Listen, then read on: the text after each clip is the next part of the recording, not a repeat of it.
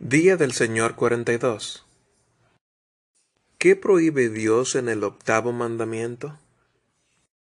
Dios no solo prohíbe los robos y los hurtos, que el magistrado puede castigar, sino que Él también llama hurto a todos los engaños y artilugios impíos por los que planeamos apropiarnos de los bienes que le pertenecen a nuestro prójimo, sea la fuerza o bajo la apariencia de actuar correctamente.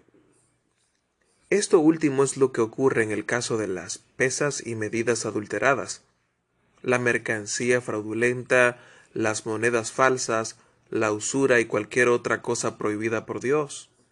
Además, se prohíbe toda codicia y el abuso y despilfarro de los dones que Él nos da.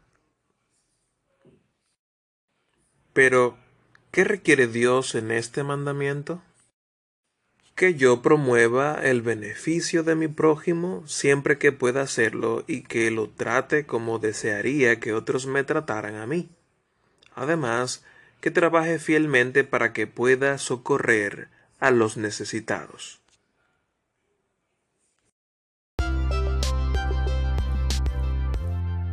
Has escuchado el podcast de Integridad Bíblica. Este es un ministerio comprometido con la difusión del Evangelio bíblico de nuestro Señor y Salvador Jesucristo. Estamos en las principales redes sociales, tanto Instagram, Facebook, X, Threads, entre otras. No te pierdas nuestras frases, nuestros versículos y nuestros podcasts. Dios te guarde.